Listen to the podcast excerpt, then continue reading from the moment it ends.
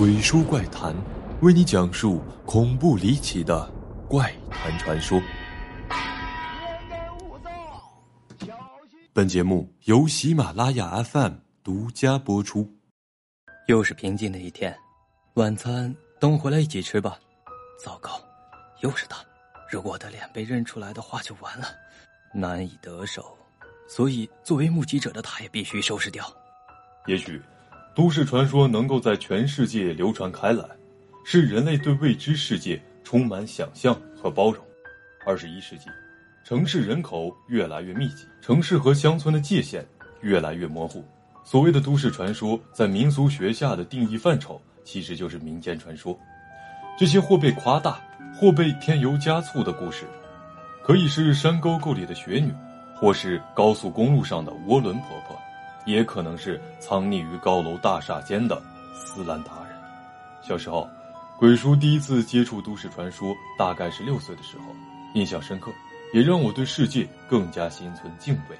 但是明明吓得不要不要的，并不妨碍我从小看恐怖片，而且这个爱好一直保留至今。今天要讲的第一个故事，就和电梯有关。这个传说流传有点年头了。需要到有电梯并且超过十层的建筑物，然后在玩这个通往异世界游戏的时候，中途不能有其他人。首先，在一楼乘坐电梯，按下四楼后，电梯门慢慢闭合。到了四楼后，按下二楼，静待电梯门关上。到达二楼后，按下六楼，然后依次按照二、十、五的次序。在这个都市传说中，你会在五楼看到一个女人。这个女人进电梯后会按下一楼，如果实验成功，电梯会向上到十楼。想停止的话，随便按下某楼层即可。切记，不要和她说话。到达十楼时，你已成功到达除了你之外没有任何人的世界。这个都市传说盛行的时候，恰好也是蓝可儿事件引爆舆论之际。当你操作一番之后，会发现，果然来到了从未来到的地方——安保监控室。喜获五十字的书面检讨一份。香港婆婆是大约九十年代开始流传在韩国的都市传说。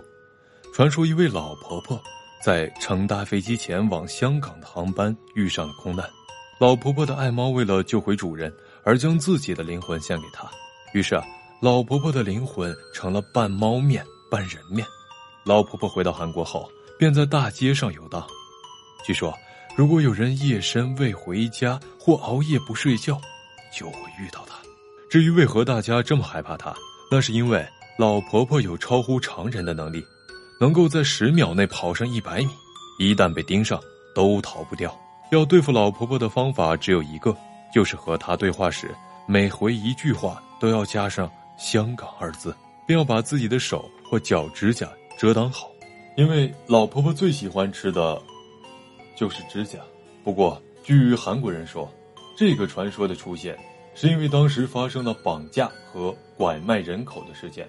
香港婆婆的故事是为了让小朋友留在家，或是早些回家，避免他们逗留在危险的地方。在世界各地的都市传说中，都曾出现过地铁诡异传说，比如日本的如月车站，韩国的玉水站，你听说过吗？传闻一名男生在等末班地铁时，发现一个女生在晃来晃去，男生看看觉得好笑，便拍照放到了论坛区，网友纷纷讨论，更叫他捕捉一张正面照。当男生正要拍照时，发现女生在用自己的头撞墙，而网友意见则分成了两个阵营，有人叫男生啊赶快离开，拍的照片太诡异了；有人觉得男生应该去关心一下或打幺幺九。就在男孩犹豫的时候，他发现。女生不见了，突然听到路轨有怪声音，向前查看，突然一只沾满血的大手准备抓他。此时网友不断发讯息，问男生是不是回到家了，到底发生了什么事儿？但男生一直没有在网络上回应。隔天新闻报道了一对情侣殉情自杀，但是警方证实，二人并非情侣。在美国德克萨斯州圣安东尼奥。有一个遭到严重烧伤的女子，这也导致了她彻底毁容，甚至双手五指都粘合在了一起，整个人看起来就像是一个生化魔人。周围的邻居因为面貌都叫她驴女。由于这名女子啊无法接受毁容后的自己，加上人们对她的排斥，所以她也开始变得对任何人充满了敌意，并独自一人隐居到了圣安东尼奥附近的一处森林里。相传，这名女子为了报复社会，只要有人经过该处森林，都会遭到他的无差别攻击。尤其在该处森林的一座桥上，这名女子还专门在那里设置了陷阱，让车辆爆胎。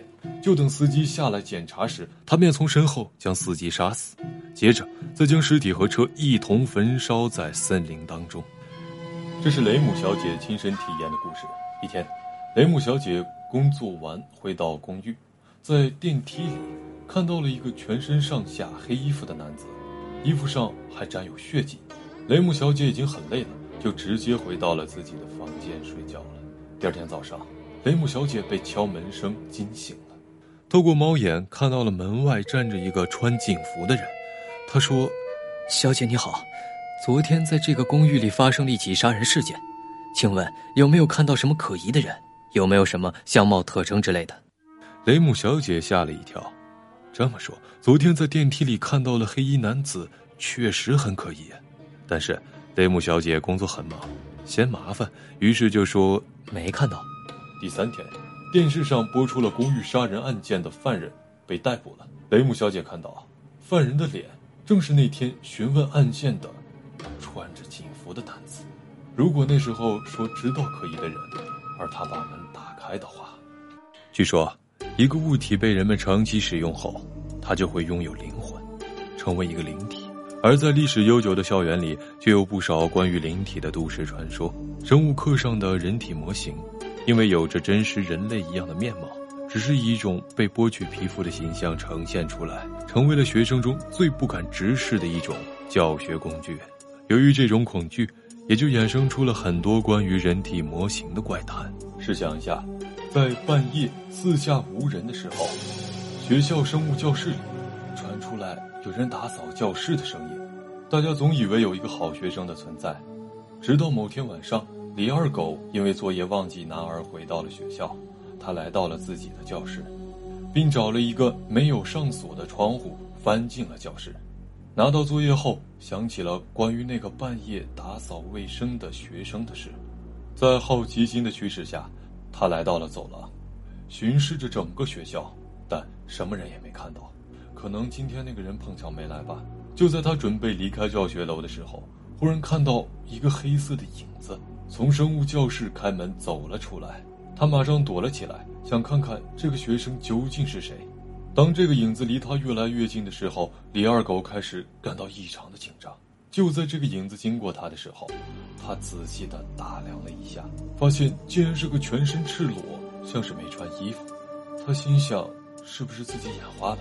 而就在此时，那个人转过头来，李二狗看到了那个人的面貌，整个人被吓得动弹不得，因为他清楚的看到那个人有一半的内脏器官以及肌肉都裸露在外面，没有皮肤的遮盖。当李二狗和那个人视线相对的时候，他才从对方冰冷的眼神里发现，这个所谓的好学生，竟然就是生物教室里的那个人体模型。都市传说虽然是民间文学。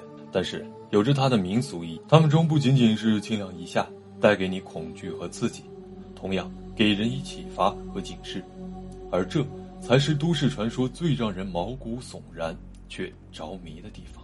当我们带着猎奇和娱乐的心态消遣故事，别忘了，我们讲的都市传说，也是我们这个时代许多希望、恐惧和焦虑心理的反应。喜欢这个视频小伙伴可以点赞、投币、收藏。